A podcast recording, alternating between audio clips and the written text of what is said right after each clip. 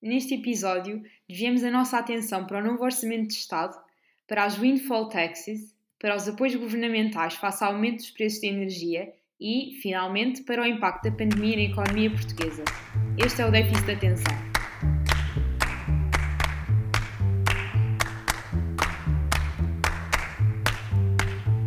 Olá, sejam muito bem-vindos ao sétimo episódio da terceira temporada de Déficit de Atenção, o podcast do Católica Lisbon Economics Club, onde damos atenção ao déficit e muitos outros temas económicos. O meu nome é Sara Gaspar e hoje estou acompanhada pelos meus colegas Gonçalo Ferreira, Maria Xavier e Vasco Abreu. Muito obrigada a todos pela vossa presença e sejam desde já muito bem-vindos. Começamos o episódio de hoje por revisitar um tema que já abordámos diversas vezes no passado semestre, o Orçamento de Estado. O novo Orçamento de Estado para 2022 foi aprovado na passada terça-feira pelo Conselho de Ministros e entregue na Assembleia e entregue no dia a seguir na Assembleia da República para apreciação, eh, onde se prevê que seja logicamente aprovado, uma vez que o PS tem, como sabemos, a maioria dos deputados com assento parlamentar. Há quem considere que este Orçamento de Estado foi um guião deixado por João Leão ao novo Ministro das Finanças, Fernando Medina, uma vez que em pouco ou nada se alterou, à exceção de alguns apoios adicionais face às dificuldades económicas que a guerra da Ucrânia nos trouxe. Um, assim sendo, e também não querendo amassar muitos nossos ouvintes com as propostas que já analisámos em outubro do ano passado, uh, passarei então às novas. Portanto, as novas propostas têm dois principais objetivos que me parecem bastante razoáveis, nomeadamente o apoio aos agentes económicos mais prejudicados pelo aumento dos preços do gás e dos combustíveis e o controle da inflação, que subsequentemente subiu para níveis indesejáveis para uma economia em crescimento saudável. Uh, nomeadamente aqui o governo português prevê que seja de 4% para este ano de 2022. Estas propostas remontam para um montante de 1.135 milhões de euros, dos quais 210 milhões de euros chegarão de fundos europeus.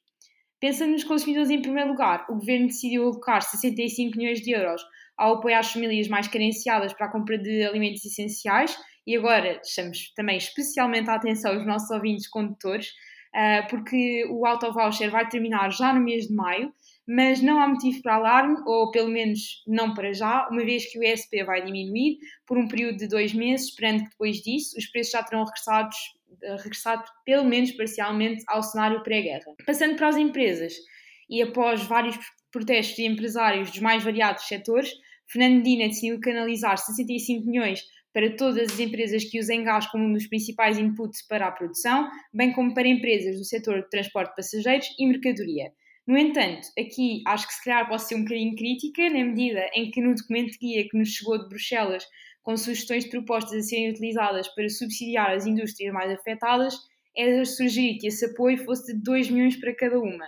No entanto, na proposta do Orçamento de Estado, o montante máximo fixa-se fixa nos 400 mil para cada empresa, sobre a desculpa de que assim o apoio chegará ao maior número de empresas. Resta-nos esperar que realmente isso aconteça e que não seja este mais um pretexto para minimizar as transferências para o setor privado. Este novo Orçamento de Estado uh, também não vai contemplar um aumento de salários na função pública ajustado à inflação, tal como é costume nos orçamentos anteriores, o motivo, explica-nos Fernando Medina, é o de não alimentar ainda mais a inflação que já está alta e descontrolada, pedindo ainda ao setor privado para seguir as mesmas indicações.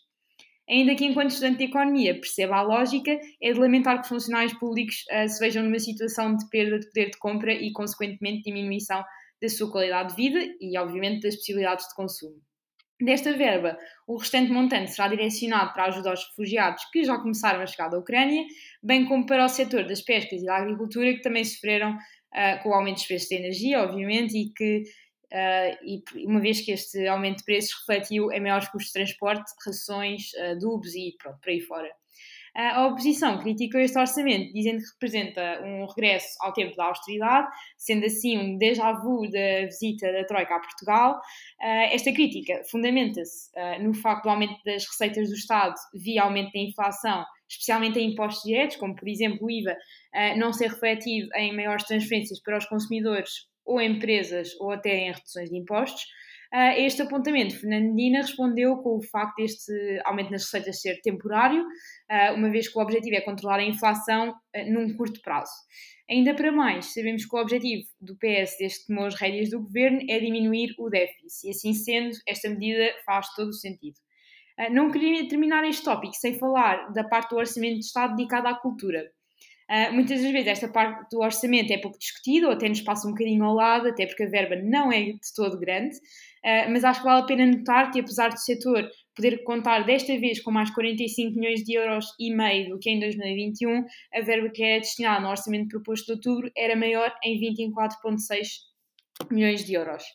Uh, enquanto estudantes de economia, muitas das vezes temos aquela ideia que os subsídios às empresas e atividades económicas, regra geral, não devem existir ou devem ser o menor possível, na lógica em que se a atividade não gera lucros por si própria, então deve ser extinta. Uh, ou que se uma determinada produção não é sustentável, então devemos terminar a, a, produção e esse produto deve passar a ser importado na totalidade, por exemplo. Uh, creio que na cultura podemos encontrar exceção à regra em primeiro lugar, a cultura gera externalidades positivas. Ou seja, podemos aqui pensar num exemplo: uh, ir a uma exposição ou a um concerto vai tornar uma pessoa mais culta, para, ou seja, para além da utilidade que isso me traz, tem aqui esta externalidade positiva para a, a economia, uh, por, por eu ser uma pessoa mais culta e interessada, um, e eu só paguei o bilhete pela utilidade em si. Uh, e pronto, só por este facto desta externalidade positiva para a economia, na minha opinião, já valeria a pena subsidiar esta atividade. Mas ainda podemos pensar noutra ótica.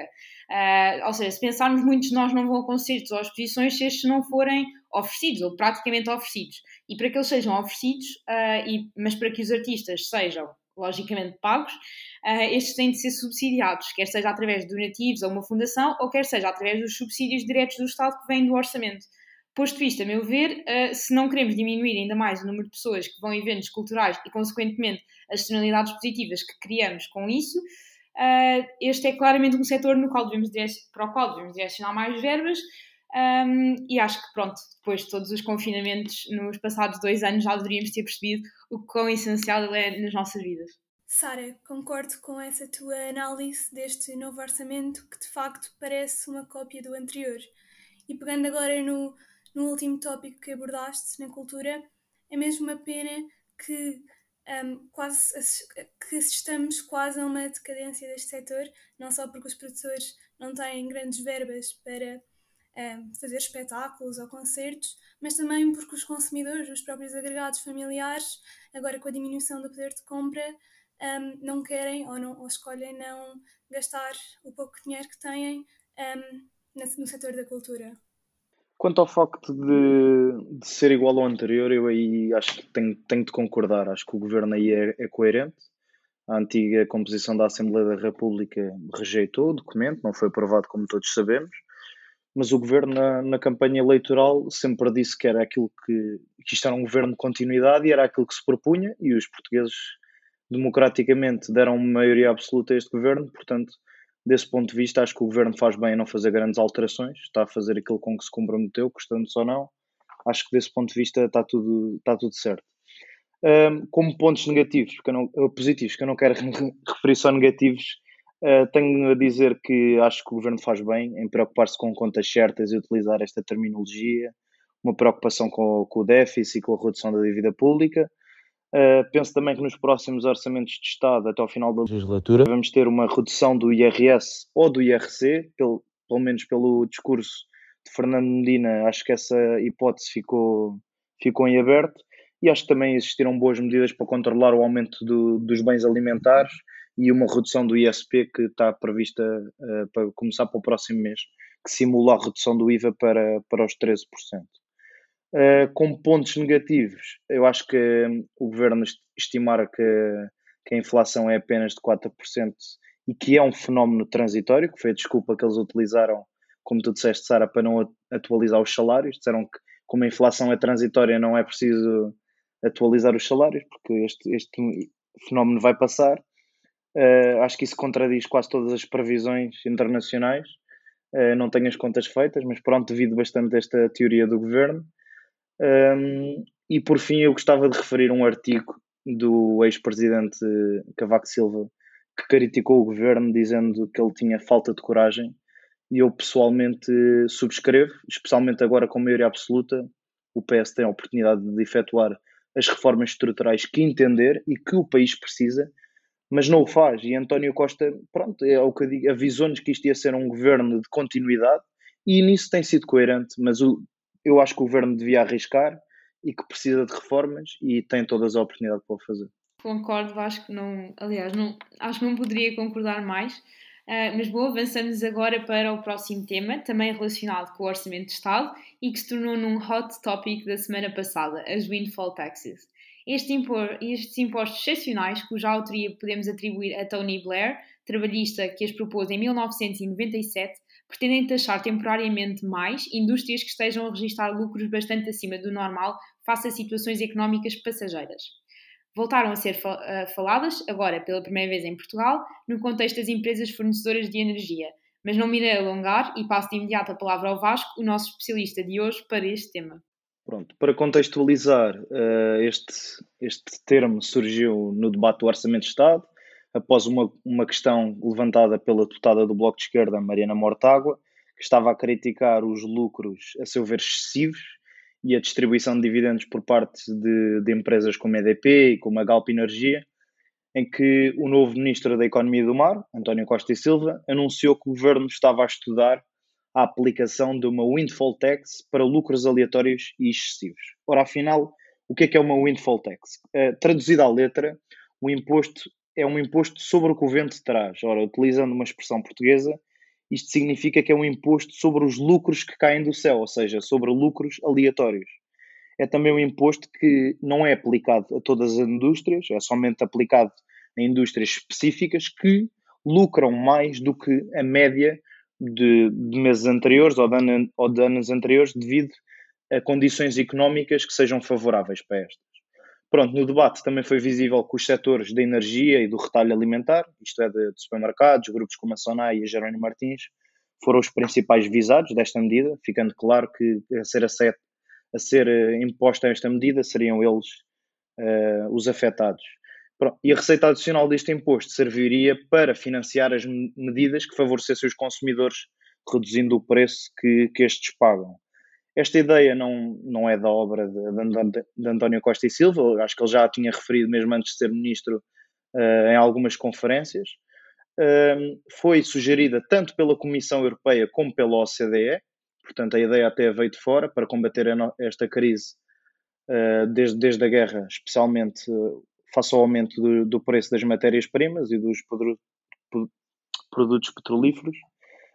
A OCDE, pronto, defende, defendeu em março um aumento de, dos impostos sobre empresas de eletricidade e que estas receitas deviam ser utilizadas para atenuar as, futura, as faturas dos consumidores e das empresas e salientou também que esta medida já foi aprovada tanto na Itália como na Roménia. Depois, António Costa e Silva referiu que esta hipótese de aplicar a medida, depois de ter sido rapidamente criticada pela opinião pública, por cronistas, comentadores, ele argumentou um, que era apenas uma ideia e que era para ser utilizada em último recurso. Portanto, penso que é um conceito que foi chutado para canto e que não, não vai ser utilizado. Por contrário, quem apoiou esta medida foi Rui Rio. A oposição gostou da medida que, pelos vistos, o, o próprio governo depois não gostou e Rui Rio afirmou que, perante uma situação anómala, como a que vivemos, de guerra, uh, e há setores de nicho que ganham com isto, enquanto outros perdem, então estes que, que ganham devem contribuir mais. Como disse, a proposta não consta do, do orçamento de Estado que conhecemos há dias, e, e pronto, António Costa Silva suavizou e estou, estou para canto esta ideia. Esta proposta de, do windfall tax pode parecer um, uma grande ideia, mas de facto eu acho que é, é, importante reiterar que ela não resolve o problema de raiz. Não aumenta a oferta, não altera de onde é que a energia é importada, não altera o preço real da matéria-prima, não resolve o problema da energia climática, não resolve, não resolve praticamente nada a não ser o momento atual e, e vou passar a explicar. Por um lado, os defensores desta medida dizem que, que empresas aumentar, sem aumentarem as suas margens, beneficiaram do aumento dos preços, portanto, este valor devia ser devolvido aos consumidores, que vêm as suas faturas cada vez mais pesadas, e por outro lado, os críticos dizem que este imposto significa que ter sorte nos negócios pode passar a pagar imposto.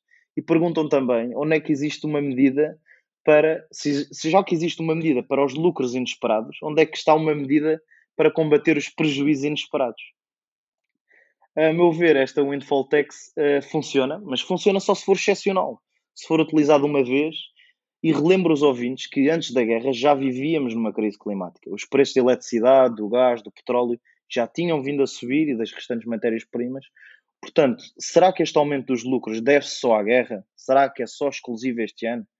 Portanto, o governo aí tem que pensar, neste caso não tem de pensar porque já estou a ideia para canto, mas a ser utilizada, ela seria utilizada agora durante um, dois, três meses, mas não poderia ser pretexto para continuar a ser utilizada no futuro se esta situação prevalecesse durante três, quatro ou cinco anos. É preciso aí sim pensar em medidas para resolver o problema e não medidas só para, para curar a ferida e depois não resolvem, não resolvem mesmo nada.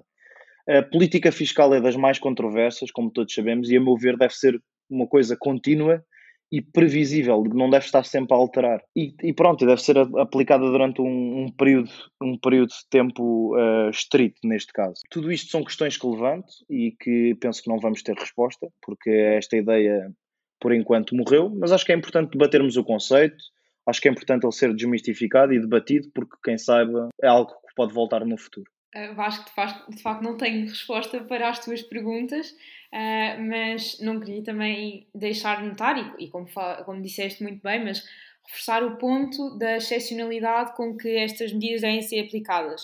Ou seja, critico-a também por ser uma medida uh, de penso rápido, e geralmente estas medidas de penso rápido para resolver problemas de raiz, como também disseste, não, não são as mais adequadas, mas percebo o intuito e, e, de facto é necessário criar aqui fontes de, de, receita para financiar todos estes apoios, que alguns, pronto, eu também disse na, na parte do Orçamento de Estado, uh, mas de facto a minha questão é se abrimos a porta a este tipo de imposto, se não, é, se não restringirmos realmente o âmbito de aplicação, ou seja, o número de situações em que eles podem realmente entrar em vigor, uh, se ele não for muito bem definido e que nem sei uh, se é realmente possível definirmos bem quais são os termos, porque as, as, situações excepcionais podem ser inúmeras e é difícil definir em papel a sua gravidade. Um, até que ponto é que, não tendo um governo mais de esquerda um, no futuro, este tipo de, de, imposto não possa vir a ser aplicado mais vezes do que o suposto, uh, incentivando assim ao desinvestimento uh, por parte destas empresas que até, por exemplo, a Sonai e a Jerónimo Martins, como falaste, acabam por ter eh, bastantes trabalhadores portugueses até. Queria só acrescentar aqui uma crítica um, ehm, para variar ao windfall tax, especialmente na forma como seria aplicada em Portugal, como está a ser, como está a ser dada a entender pelo governo, se fosse aplicada de forma temporária, até que ponto é que não seria dúbia esta aplicação? Um, porque a análise das empresas e a escolha de quanto e quem seria taxado um, teria de ser feita de forma muito apressada. Sim, aí concordo, Maria. E mesmo sobre, sobre a aplicação, há algo que eu, que eu levanto e que, que eu me questiono, que é, ela, ela seria aplicada sobre o quê? Sobre os lucros que a empresa teve no, no ano passado, sobre os lucros que a empresa teve desde os meses da guerra, era algo sobre apenas a faturação daqui para os próximos três meses. São, é o que eu digo, são questões que levanto, que não vamos ter, não vamos ter uma resposta, pelo menos por agora, porque ela, ela saiu do, do debate, não faz parte do orçamento, mas que são importantes pensarmos até pelo ponto de vista ético, se uma empresa legitimamente tem uma determinada faturação e tem uma espera ter um determinado lucro, e é o que eu digo, as políticas fiscais devem ser contínuas e previsíveis. A empresa, ao fim do ano, está à espera de pagar X de imposto e do nada o governo diz-lhe: olhem, sobre o que vocês faturaram o ano passado, agora vão levar com um imposto adicional porque faturaram muito. Isto aqui tem que ser realmente pensado. Uma coisa é eles dizerem previamente sobre o próximo ano vamos taxar mais porque precisamos de receita e vocês estão a ganhar muito. Isso aí é uma coisa que é possível entender por um lado, mas sobre lucros passados, eu, eu acho que é um pouco complicado de justificar e de se compreender. Bom, e obrigada Vasco. Uh, temos, temos agora um tema ainda relacionado com o aumento dos preços de energia, mas desta vez mais focado nos apoios, nos apoios concedidos pelos governos aos vários agentes económicos e na forma como estes impactarão as nossas economias. Gonçalo, os outros países europeus estão a seguir uma estratégia semelhante à portuguesa ou há aqui diferenças nos métodos de apoio? Muito bem. Uh, nos últimos tempos, como, como, todos conseguimos observar, o preço da energia tem vindo a subir, uh, não só em Portugal, como, como pela Europa toda. devido principalmente ao, ao, conflito entre a Rússia e a Ucrânia, mas como o Vasco referiu há pouco, um, isto já se, já, se, já se averiguava antes, antes do conflito. Uh, este aumento do, dos preços de energia, sem precedentes, tem, tem obrigado os governos a agirem de maneira a proteger, a, a proteger os, os, consumidores e as indústrias de, deste acontecimento. O governo português, infelizmente para os consumidores, é dos governos que, que menos tem apoiado os referidos, uh, apostando na redução das tarifas de eletricidade em 2022, uh, em especial as aplicadas à indústria, congelando o aumento de alguns impostos, como é exemplo o imposto sobre a emissão de carbono, e por fim tendo até oferecido um, um auto-voucher de modo a ajudar os, os, consumidores num valor máximo de até 20 euros por mês em combustível, que convenhamos não é, não é uma grande ajuda, mas é qualquer coisa. Outros países como Espanha, França, Alemanha, Inglaterra viram estas outras medidas um, de forma a, a, aliviar a pressão relativa aos consumidores do aumento do preço da energia aos seus, aos seus cidadãos bastante acrescidas. Estas medidas, na situação atual, têm um custo bastante grande. Em França, estima-se um custo total nestes pacotes de combate ao aumento dos preços da energia de 25 mil milhões de euros. Na Alemanha, de 30 mil milhões de euros. Uh, em Espanha, 16 mil milhões de euros. E, por fim, em Portugal, uns modestos entre 1 um, um mil, uh, mil milhões de euros a 2 mil milhões de euros. Devido a este fraco apoio do, do, do governo português, conseguimos observar uh, que o, o, descontentamento da população, conseguimos observar o descontentamento da população. Isso, por um, se por um lado o nosso governo não tem dado tanto apoio como outros países, uh, por outro lado a nossa capacidade de trazer estes pacotes à população é, tem sido cada vez mais reduzida e, e o que me leva uh, a abordar este tema das, das consequências destes, destes pacotes no longo prazo. Certamente que os, os, cidadãos em países como Espanha, França, Alemanha têm, têm sentido um impacto muito atenuado relativamente aos aumentos do, dos preços da energia, comparativamente a Portugal, claro. Contudo, para poderem oferecer este tipo de, de ajudas, os governos dos respectivos países têm contraído ainda mais dívida uh, relativamente à situação do Covid, em que, já se havia, em que já se verificava alguma contração de dívida para sustentar a economia o que no estado atual das economias é um, é um pouco perigoso, na minha opinião, especialmente uh, tendo em conta a previsão de, do aumento das taxas de juros uh, para breve. Por fim, o governo português parece estar cada vez mais ciente, como vocês disseram, da, da necessidade de reduzir a dívida pública e o déficit uh, e de conter gastos, sendo os mesmos, sendo os, estes gastos que eu, que eu me refiro, mais ou menos importantes para a população, como é o caso de, de se calhar, as ajudas à energia serem um, um gasto importante para, para os consumidores em geral e para a indústria. Portanto, peço-vos agora a, a, vossa opinião sobre o que é que acham do, dos governos uh, do, do, governo português ter, estar mais contido e mais preocupado em reduzir a dívida pública e o déficit, ou seja, relativamente aos, aos outros países europeus, ter um, um gasto bastante menor.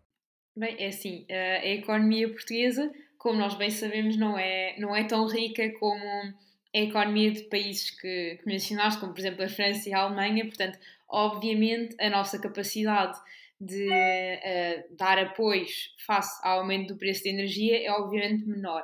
E também não temos condições um, de, ou seja, de contrair mais dívida. As nossas condições também não serão tão favoráveis como as que são para eles. Um, e também considero que né, se temos uma política macroeconómica neste momento que é vamos reduzir o déficit, como eu e o Vasco já dissemos, uh, acho, que isto, acho que este é o tipo de política que ou tem continuidade ou então acabamos por nunca atingir o objetivo e o esforço que, que andámos aqui a fazer um, em ter, em ter este, esta folga no orçamento de Estado entre receita e despesa não, não teve sentido se, se agora é para deitar a perder. Portanto, acho, acho que sim, é, é muito agradável de facto ter mais apoios. Também, se calhar, países como a França e a Alemanha são mais afetadas até pelo fornecimento de, de gás do que propriamente Portugal, e daí, se calhar, também terem um maior aumento dos preços e depois isso também afetar as, eh, as sanções económicas que se calhar poderiam ser mais. Um, mas, mas pronto, de facto, infelizmente não são possíveis em, em Portugal e, e entendo perfeitamente que não o sejam. Pois, certamente que, que esses países são, são mais afetados, até porque a indústria deles é bastante maior, logo o dispêndio de energia deste tipo de países será certamente maior. Uh, mas o que me deixou especialmente contente foi, foi que foi estas novas medidas adotadas por Portugal, uh, visto que a nossa dívida pública está em 150% do PIB, se não me engano, uma coisa astronómica, com um aumento das e com um previsível aumento das taxas de juros, podemos, podemos entrar num, num, num estado grave. Bem, eh, só para referir, Gonçalo, a dívida pública portuguesa felizmente não está em 150% do PIB, acho que está alguns em 115, 118, ou penso que algo, algo assim do género, e a perspectiva para o fim desta, desta legislatura uh, já é de uma, de uma boa redução. Um, só para afirmar que, quanto à política fiscal, quanto à política da redução da dívida e estas medidas, acho que é uma coisa que não, não, é, não é minimamente comparável.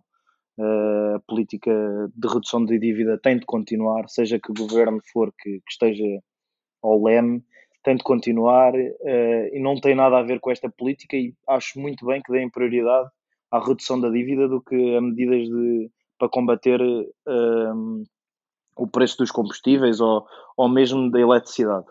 Um, referir que houve já vários partidos que, que propuseram a diminuição da taxa de, do IVA da eletricidade. Referir que o, o IVA da eletricidade penso que esteja na, na taxa intermédia de 13% até um determinado consumo e a partir desse consumo é de 23%.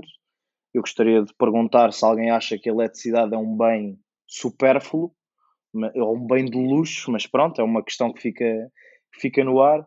E quanto à, à questão do, dos combustíveis, acho que as pessoas uh, enganam-se quem acha que o preço do, do combustível afeta apenas os condutores e, e, aqueles que andam. Acho que afeta todos e afeta tudo, mesmo aqueles que não andam de carro, porque os nossos bens alimentares e mesmo vários serviços também precisamos do, do transporte para que eles cheguem aos supermercados e para que cheguem uh, a várias partes do, do nosso país.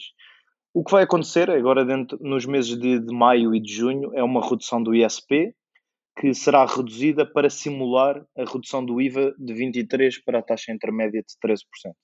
Algo como sabemos, eh, nós não podemos mudar o IVA do, dos combustíveis, é algo que está, está fixado na, na União Europeia, portanto, vários países uh, estão a utilizar esta mesma, esta mesma medida e ajustar o ISP para fazer quase como se o IVA tivesse diminuído, quando na realidade não diminuiu. Um, de realçar que são apenas dois meses, uh, como disseste, Sara, o IVA voucher vai, vai acabar e vai entrar esta medida, mas é, só vigora durante dois meses e eu acho que isso é pouco. Mais uma vez, o governo está a partir do pressuposto que esta inflação e o preço da matéria-prima é algo transitório e eu acho que isso não vai acontecer. Acho que vamos chegar ao final de junho, que é quando a medida vai acabar, início de julho, e aí o governo vai ter que estender a medida durante mais uns meses, nem que seja numa proporção menor, porque simplesmente os, os consumidores não vão aceitar de um dia para o outro os preços subirem mais de 20 cêntimos. Porque, segundo o, o Fernando Medina, o Ministro das Finanças, esta medida iria reduzir em 22 cêntimos o preço do gasóleo e em 21 cêntimos o preço da gasolina, um, em relação ao preço sem, sem o efeito de, destas medidas.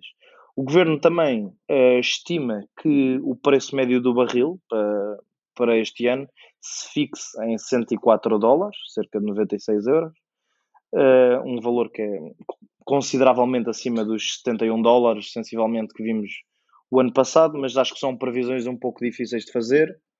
Uh, a guerra é incerta, a inflação é incerta, mesmo as taxas de juro que inevitavelmente serão alteradas na União Europeia, penso que também são incertas, portanto, esta previsão pode estar errada, pode estar redondamente errada, e pode ser um grande rombo para, para o orçamento de Estado, porque esta, mesmo com esta medida de, de, entre aspas, de redução do IVA para os 13%, a receita do IVA com os combustíveis é só 2% inferior à do ano passado.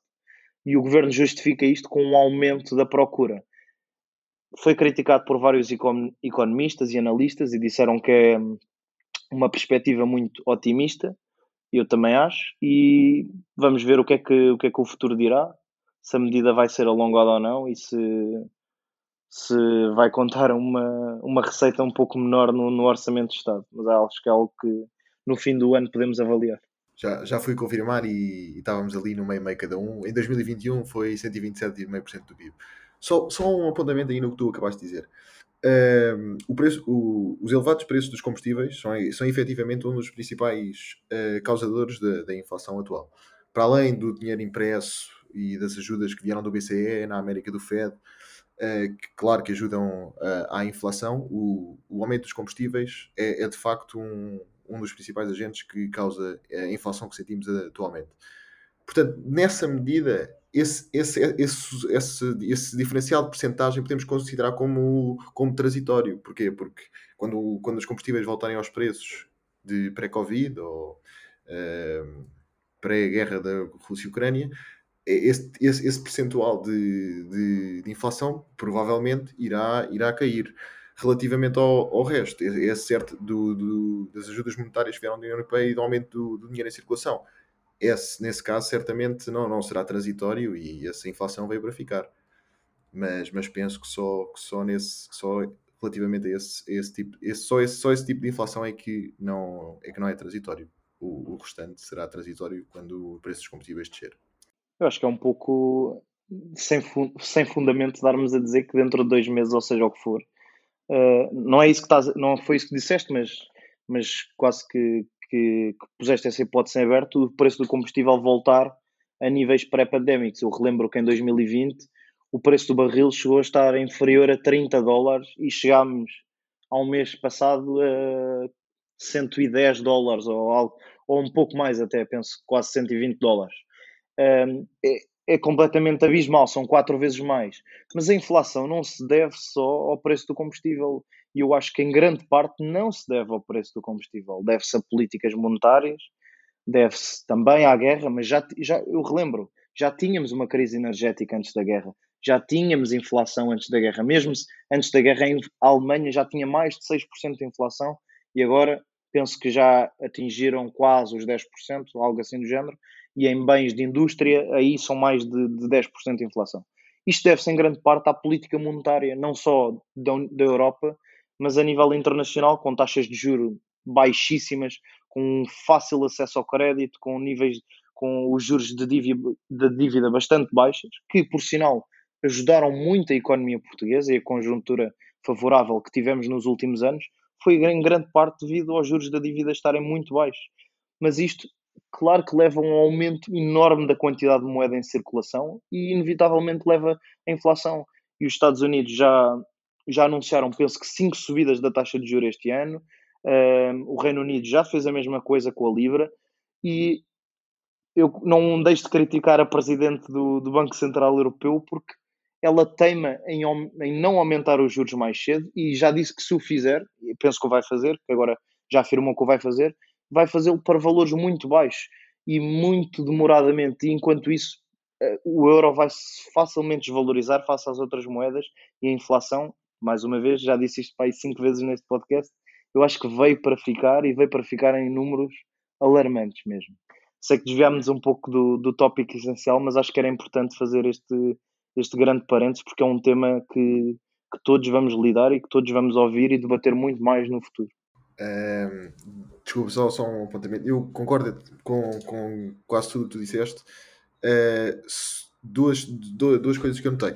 Uma, uh, o euro, o euro deve desvalorizar relativamente a algumas moedas, mas todos os países uh, imprimiram dinheiro, imprimiram a moeda do, de origem, portanto penso que há, vai, há de haver aqui um equilíbrio. E depois, uh, apesar do, do, BCE estar a prever uh, aumentos baixos das, das, taxas de juros, também não nunca poderia ser de outra maneira. Quer dizer, com a dívida que os governos têm, se tu, se tu visse um aumento repentino das taxas de juros, o que é que acontecia? Quantos países é que não, não arriscariam bancarrota e troika e uma situação muito, muito perigosa. Uh, um, aumento, um aumento súbito das taxas de juros, e não, não só para, para os governos, também para, para, para, os consumidores, para toda a gente. Por exemplo, qual, qualquer pessoa que tem um empréstimo para, para uma casa, com a subida das taxas de juros, o que é que acontece? O mercado inundado, os mercados todos a crachar dos ativos em geral, uh, penso que seria um cenário difícil de, de, imaginar uma subida rápida das taxas de juros e não lenta, com bastante antecedência para as pessoas se conseguirem preparar para o que, para o que aí vem. Bem, uh, rematando aqui, aqui o tema, e tenho que discordar só ligeiramente de ti, Vasco, numa, num aspecto que é. Uh, estavas a dizer que, portanto, nós já tínhamos as taxas de juros baixas e daí que já deveríamos ter aqui, deveríamos estar à espera desta inflação e que ela não virá totalmente do aumento de preços nos combustíveis. Concordo contigo que não vem só do aumento de preços dos combustíveis, obviamente também vem do aumento de preços de outros bens essenciais, como por exemplo alimentos, nomeadamente os óleos, que quase duplicaram de preço desde a situação da guerra, mas discordo na parte em que já devíamos estar à espera disto, porque temos taxas de juros baixíssimas, porque se de repente a inflação disparou, foi porque houve um choque na economia. E se tu dizes, e bem, que as taxas de juros já são baixíssimas há, há vários anos, e daí até ter esta conjetura, Portugal ter esta conjetura favorável, então teve de haver alguns choques uh, vindo do exterior na economia para que a inflação de facto esteja a disparar e daí estarmos em geral a associar esse choque com o aumento do preço tanto dos, dos combustíveis como dos, dos bens mais essenciais. Uh, mas pronto, continuando então, isto porque o tempo também já vai longo, um, vamos agora finalmente passar para um tema que já não está relacionado com a energia e assim sendo vamos olhar para trás, já mais de dois anos depois do primeiro caso de Covid ter sido detectado em Portugal, para o impacto da pandemia na economia portuguesa. Como já mencionámos várias vezes aqui no déficit de atenção, os impactos foram inúmeros, sendo que a pandemia provocou uma crise económica na grande maioria das economias. Para umas, o impacto foi maior do que para outras e as recuperações também arrancaram a diferentes ritmos. Maria, em Portugal, antes do início da guerra, já tínhamos recuperado totalmente? E quais é foram as cicatrizes que esta crise económica nos deixou? Obrigada, Sara. Quando surgiu a Covid-19, a economia portuguesa tinha quase recuperado da crise anterior, ou seja, sem dúvida que ainda havia e há feridas por sarar, mas no final de 2019 o PIB real tinha registado o seu 25º trimestre de crescimento sem interrupções e a taxa de desemprego encontrava-se no nível mais baixo desde 2002, em 6,5%. Mas de facto, as consequências deste choque negativo, talvez temporário, mas certamente com efeitos duradouros, foram enormes. Eu diria que a primeira e a terceira vaga de Covid foram aquelas que mais impactaram a economia portuguesa. A primeira vaga, porque a economia ficou parada, congelada, no desconhecimento das características e perigos do vírus. Isto conduziu imediatamente à redução do nível de negócios de inúmeras empresas, mas em especial no setor do alojamento e restauração. Foi inclusive decretado o estado de emergência, que prevaleceu até 1 de maio do ano, com tudo o que sabemos que acarretou. E a terceira vaga, porque provocou máximos de internamentos, doentes graves e mortalidade. Nesta altura, em janeiro de 2021, depois do levantamento das restrições no Natal e no Ano Novo, Portugal era o país do mundo com mais mortes por um milhão de habitantes. Até porque ainda não havia vacinação. Aqui, o setor da educação foi um dos mais prejudicados, com as aulas interrompidas no público e no privado até fevereiro. Agora, olhando para os setores que, em certa medida, beneficiaram com a pandemia, podemos apontar o da construção e o da eletricidade, cuja rentabilidade do ativo aumentou em 2020, ao contrário de todos os outros. Passando agora para o impacto global da pandemia em Portugal, desde 2020 até 2022, o PIB real apenas aumentou 2%, encontrando-se entre as piores variações até da zona euro. Espanha e Itália, que, tal como Portugal, estão muito dependentes do turismo, sofreram variações ainda piores, com Espanha a registrar inclusive uma diminuição de 0,2%. No entanto, no outro lado do espectro temos a Irlanda, cujo PIB real nem sequer em 2020 caiu, cresceu quase 6%, nomeadamente devido às exportações de equipamentos médicos e produtos, uh, produtos farmacêuticos e serviços informáticos. De acordo com especialistas, Portugal pode entrar numa sexta vaga com um vírus mais transmissível e imprevisível, mas com sintomas menos graves, com a variante Omicron. No entanto, vemos hoje uma pandemia já ofuscada, já ofuscada pela terrível guerra na Ucrânia.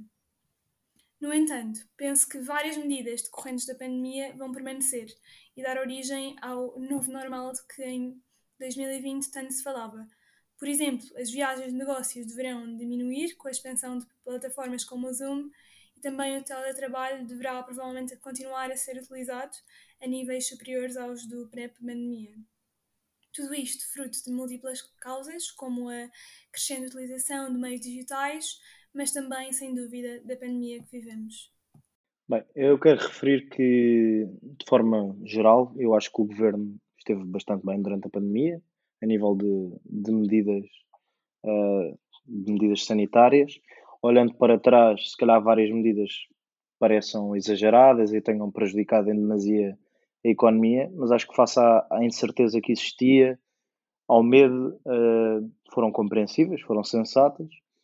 Uh, tenho que fazer uma nota que o governo usou a pandemia como desculpa para muita coisa, especialmente para o fraco, para o fraco crescimento económico, uh, o que está certo. O que falta dizer é que Portugal, tal como os outros países, tiveram uma pandemia. Ou seja, a pandemia não, não é exclusiva a Portugal. A pandemia é global e todos os países passaram por ela. E Portugal é dos poucos países da União Europeia, creio que um dos únicos três ou quatro, que ainda não regressou a níveis do PIB pré-pandémicos. O Banco de Portugal faz a previsão para que só este ano que se alcance. Quando houve países como, pronto, já sabemos que a Irlanda é uma exceção em tudo, mas que mesmo em, no final de 2020 já tinham níveis pré-pandémicos. E que no final de 2021 o seu crescimento no PIB estava em 130% do que era 2019 e Portugal ainda se encontra nos 97 ou 98%, ainda não conseguiu passar a barreira dos 100 e eu digo, a pandemia não pode ser uma desculpa porque todos os países tiveram uma pandemia, não foi exclusiva Portugal. Um, outro ponto que eu quero realçar e que se calhar não, não é assim tão económico à partida é a nível da educação. Uh, nós temos o privilégio de estudar na Universidade Católica e, tal como muitas universidades, a adaptação a aulas online penso que correu tudo bem dentro do possível, mas no ensino primário, básico e secundário, especialmente no primário, uh, não posso referir o mesmo e estes dois anos talvez venham a ter um grande, grande custo económico no futuro desta geração que se está a formar agora, que foi privada de educação, de convívio e numa fase tão importante do desenvolvimento das crianças. Para terminar com, com um ponto positivo, acho que, que é o, o PRR, a União Europeia uh, esteve bem e agiu rápido e Portugal tem uma autêntica bazuca, que é uma oportunidade para o futuro e que todos esperemos que seja utilizada de forma eficaz e, acima de tudo, transparente. Obrigada, Vasco, pelo, pelo teu comentário e Maria por teres trazido este tema tão oportuno. Uh, passamos então agora para um dos nossos dois segmentos finais, o teste de hipóteses. E a hipótese nula de hoje é a inflação afeta de modo igual todos os agregados familiares. Sara, é para aceitar ou rejeitar? Esta hipótese nula é para rejeitar com um p-value de 99% e arriscar-me até dizer que será de 1. Uh, para esta minha resposta, basei-me no recente relatório da Social Equity Initiative, da autoria da professora Susana Peralta, do professor Bruno Carvalho e da professora Mariana Esteves, sobre as despesas essenciais e rendimentos das famílias, especialmente focado no impacto da inflação nos diferentes agregados familiares. O estudo nota que os bens mais afetados pela inflação são precisamente os bens essenciais e energia, que representam grandes fatias dos gastos mensais das famílias mais pobres. Podemos afirmar que a inflação não impacta todas as famílias de forma igual, uma vez que a proporção de rendimento gasta em pão e cereais e carnes é 1,3 vezes maior nas famílias mais pobres do que nas mais ricas. A fatia de rendimento gasta em óleos é também 1,4 vezes superior, e bem sabemos que o preço do óleo quase duplicou desde o início da guerra na Ucrânia. E como cereja no topo do bolo, também as despesas em eletricidade e gás são 1,6 vezes superiores nas famílias, uh, são 1,6 vezes superiores em termos de fatia do rendimento nas famílias cujo seu rendimento é menor. Assim sendo, as famílias mais pobres sofrem logicamente um impacto ainda mais negativo por conta do aumento da inflação do que as restantes famílias. É ainda de notar que as famílias que incluem os 20% de indivíduos mais pobres têm despesas superiores ao rendimento auferido, pelo que não lhes resta qualquer almofada para acumular o aumento de preços. Não posso terminar este teste de hipóteses sem agradecer à nossa habitual moderadora, a Helena, que hoje excepcionalmente não pôde moderar este episódio, mas que me recomendou este relatório muito interessante que aproveito para recomendar desde já aos nossos ouvintes. E entramos assim no último segmento do déficit de atenção, a utilidade marginal.